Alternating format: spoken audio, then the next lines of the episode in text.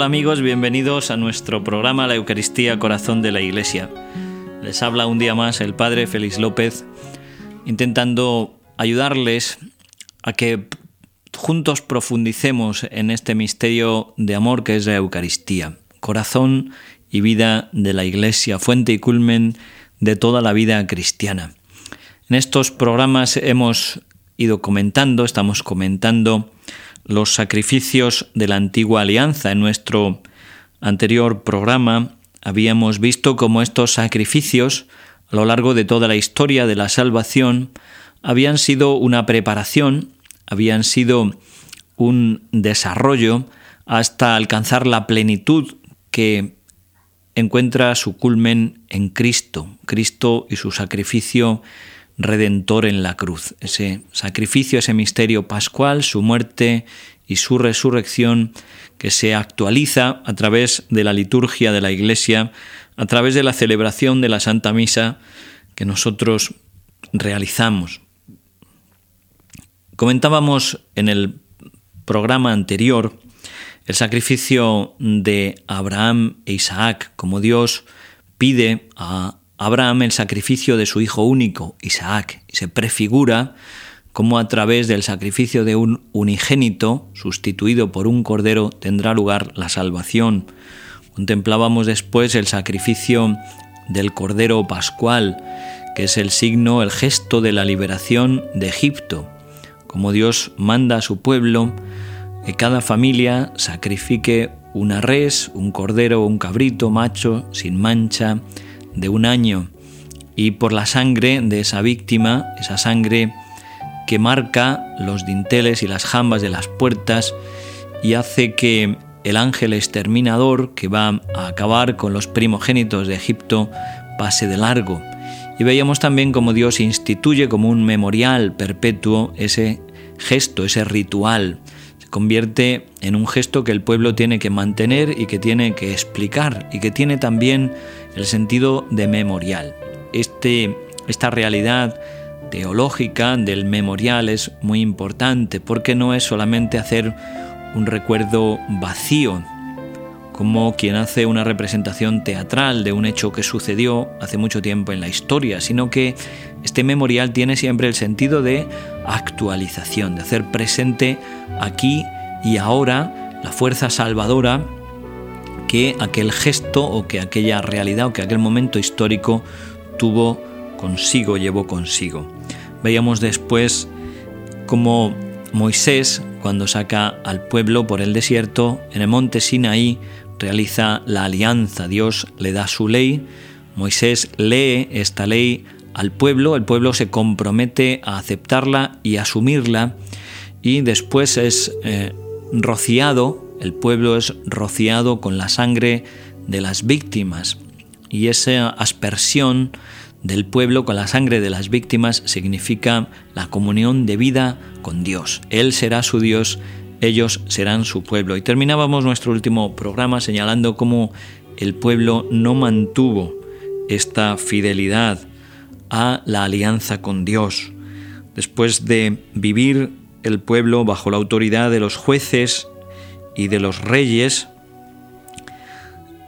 con David, el primer rey, que fue precisamente el unificador de Israel. Bueno, Saúl había sido ya el primer rey, pero realmente la figura de David es la figura que manifiesta como la plenitud de la realeza. Cuando se habla del rey por excelencia en Israel, se habla de David, que es también la figura de ese rey que vendrá, que será Jesucristo.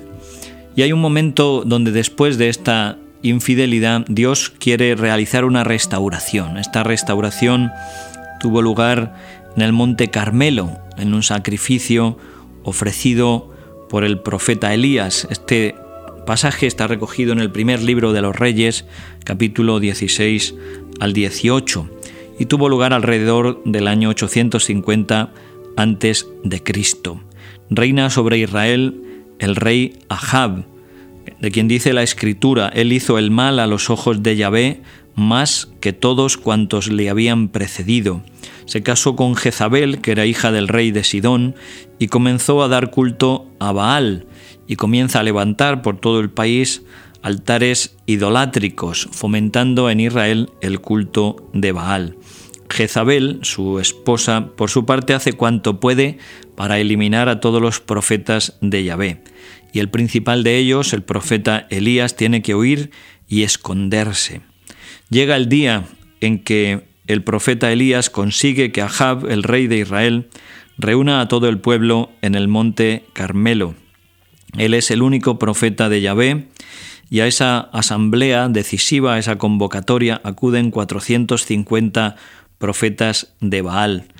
Y Elías, sin miedo, con mucha decisión y con mucha valentía, con mucha confianza en Dios, como quien sabe que actúa y habla en su nombre, le, le, pregunta al pueblo, ¿hasta cuándo habéis de estar vosotros claudicando de un lado y de otro? Si Yahvé es Dios, seguidle a él, y si lo es Baal, id tras él. Sin embargo, a esa pregunta el pueblo no respondió nada. Elías entonces acude a esta prueba espectacular de Dios. Invita a los profetas de Baal a que preparen el sacrificio de un buey, y Elías por su parte preparará otro. Invoquen los profetas de Baal el nombre de su Dios, pidiendo que baje fuego divino, fuego que consuma ese sacrificio, que lo haga un holocausto. Y el Dios que respondiere con el fuego, ese es el Dios verdadero. Y esta prueba sí le resultó del agrado del pueblo, quien dice, ah, pues eso está muy bien. Desde la mañana hasta el mediodía los profetas de Baal se desgañitan llamando a su Dios, saltando según sus ritos, hiriéndose y haciéndose sangrar en sus cuerpos con lancetas. Todo resulta inútil. Y el profeta Elías, con gran ironía, les dice, gritad más fuerte, quizá vuestro Dios está entretenido teniendo alguna conversación, quizá esté de viaje, quizá tenga algún negocio. Resulta impresionante la seguridad de los hombres de Dios, cómo hablan y cómo desafían a cualquiera porque se saben investidos de la autoridad, porque saben que tienen el respaldo de Dios. Entonces dijo Elías a todo el pueblo, acercaos. Elías tomando doce piedras, según el número de las tribus de Israel, alzó con ellas un altar en nombre de Yahvé. Después de pedir que trajesen varias tinajas de agua para regar abundantemente el sacrificio que iba a ofrecer, de tal forma que por tres veces hizo regar el sacrificio y se llenó de agua incluso una zanja profunda que habían cavado alrededor de este sacrificio. Entonces Elías, con toda confianza y con fuerza, clamó a Dios, Yahvé, Dios de Abraham, de Isaac y de Israel, respóndeme, para que todo este pueblo conozca que tú, oh Yahvé, eres Dios y que eres tú el que les ha cambiado el corazón. Y en aquel momento bajó del cielo el fuego de Yahvé, que consumió el holocausto, la leña, las piedras, el polvo, hizo secar toda el agua que estaba inundando aquella zanja. Viendo esto, el pueblo cayó, cayó sobre su rostro y todos dijeron, Yahvé es Dios, Yahvé es Dios. Esta fue la restauración de la alianza que hizo Yahvé la alianza que había sido violada por el pueblo y que Dios, en su misericordia, quiso restaurar a través del profeta Elías. Y llegamos ahora en nuestro recorrido de esta historia de salvación a otro de los hitos más importantes, este hito o este punto que representa el profeta Isaías y el sacrificio del Cordero, esa figura misteriosa y al mismo tiempo profundísima, tan impresionante como es la figura del siervo de Yahvé. El profeta Isaías vivió entre los años 746 y 701 aproximadamente. Dios le da su misión profética y en la segunda parte del libro del profeta Isaías, los capítulos del 40 al 55, contiene lo que se llaman los cánticos del siervo de Yahvé, que al parecer fueron compuestos más tardíamente en el siglo VI antes de Cristo. estos cánticos del siervo son una profecía grandiosa y una profecía que cuando uno la lee despacio, con fe, uno se queda verdaderamente sobrecogido por la realidad y la viveza que tienen, como a través de, de estos textos se va describiendo casi paso a paso la pasión de Jesucristo. Y si algo tiene precisamente el valor de una profecía es que se cumpla. Si alguien anuncia un hecho futuro que nunca se cumple, pues no tiene mucho valor como profeta, pero precisamente lo que impresiona es que seis siglos antes de Cristo, alguien en nombre de Dios, el profeta Isaías, pueda describir el nombre de Dios casi minuciosamente la pasión del Señor. Vamos a leer algunos de estos textos del libro del profeta Isaías. He aquí que mi siervo prosperará, será engrandecido y ensalzado, puesto muy alto. Se admirarán de él las gentes y los reyes cerrarán ante él su boca, al ver lo que jamás vieron, al entender lo que jamás habían oído. No hay en él apariencia ni hermosura que atraiga las miradas, no hay en él belleza que agrade. Despreciado, deshecho de los hombres, varón de dolores, conocedor de todos los quebrantos, ante quien se vuelve el rostro, menospreciado, estimado en nada. Pero fue Él ciertamente quien tomó sobre sí nuestras enfermedades y cargó con nuestros dolores, y nosotros le tuvimos por castigado y herido por Dios y humillado. Fue traspasado por nuestras iniquidades y molido por nuestros pecados. El castigo salvador pesó sobre él, y en sus llagas hemos sido curados. Todos nosotros andábamos errantes como ovejas, siguiendo cada uno su camino, y Yahvé cargó sobre él la iniquidad de todos nosotros. Maltratado y afligido no abrió la boca, como cordero llevado al matadero, como oveja muda ante los trasquiladores. Fue arrebatado por un juicio inicuo, sin que nadie defendiera su causa, cuando era arrancado de la tierra de los vivientes y muerto por las iniquidades de su pueblo. Ofreciendo su vida en sacrificio por el pecado, tendrá posteridad y vivirá largos días, y en sus manos prosperará la obra de Yahvé. El justo mi siervo justificará a muchos y cargará con las iniquidades de ellos. Por eso yo le daré por parte suya muchedumbres, y recibirá muchedumbres por botín, por haberse entregado a la muerte y haber sido contado entre los pecadores, cuando llevaba sobre sí los pecados de todos e intercedía por los pecadores. Sin duda que estos textos, estas palabras del profeta son conmovedoras y como digo manifiestan casi literalmente la realidad de la pasión de Cristo. El siervo de Yahvé, el Cordero inocente que con su sacrificio realizó la redención del mundo. Finalmente vamos a terminar eh, dando algunas nociones generales sobre los sacrificios en Israel. Es bueno que nosotros eh, eh, nos demos cuenta cómo Dios mismo ha ido educando a su pueblo.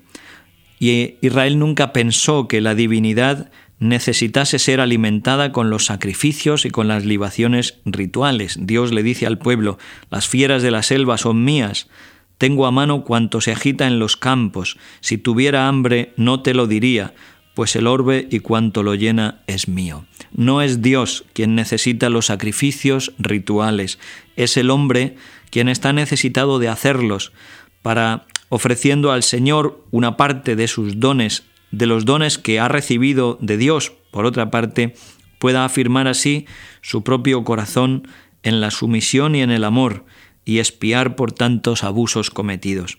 San Pablo le dice lo mismo a los atenienses en el libro de los Hechos, a estos atenienses tan apegados a la veneración de sus templos. Y dice San Pablo, siendo Señor del cielo y de la tierra, Él no habita en templos hechos por manos del hombre, ni por manos humanas es servido, como si necesitase de algo, siendo Él mismo quien da a todos la vida, el aliento y todas las cosas. Dentro de los sacrificios existen algunos de distinto tipo. Se hace oblación a veces de las primicias de los frutos del campo, a veces de los ganados, y Como digo, hay distintos tipos de sacrificios. Uno es el llamado holocausto, que comporta la destrucción completa de la víctima y otras veces solo se ofrece una parte, la grasa, los riñones y sobre todo la sangre, que como hemos dicho se consideraba el fundamento de la vida y es el símbolo de la comunión en la vida.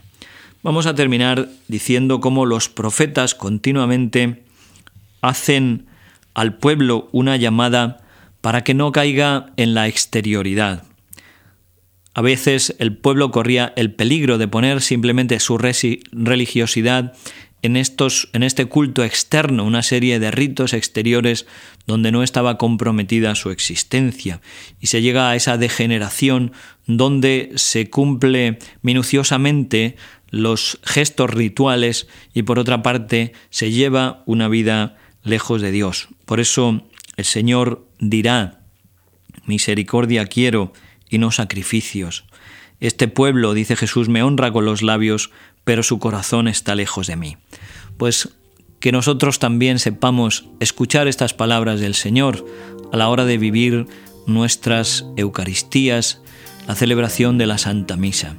No bastan los gestos rituales, no basta el culto público en el templo, ese culto tiene que ser expresión de un corazón sincero, de un corazón que vive y que ama a Dios y que ama a su prójimo. Nada más, queridos amigos, gracias por habernos escuchado. Les ha hablado el Padre Félix López en nuestro programa La Eucaristía, Corazón de la Iglesia. Que Dios les bendiga y hasta siempre.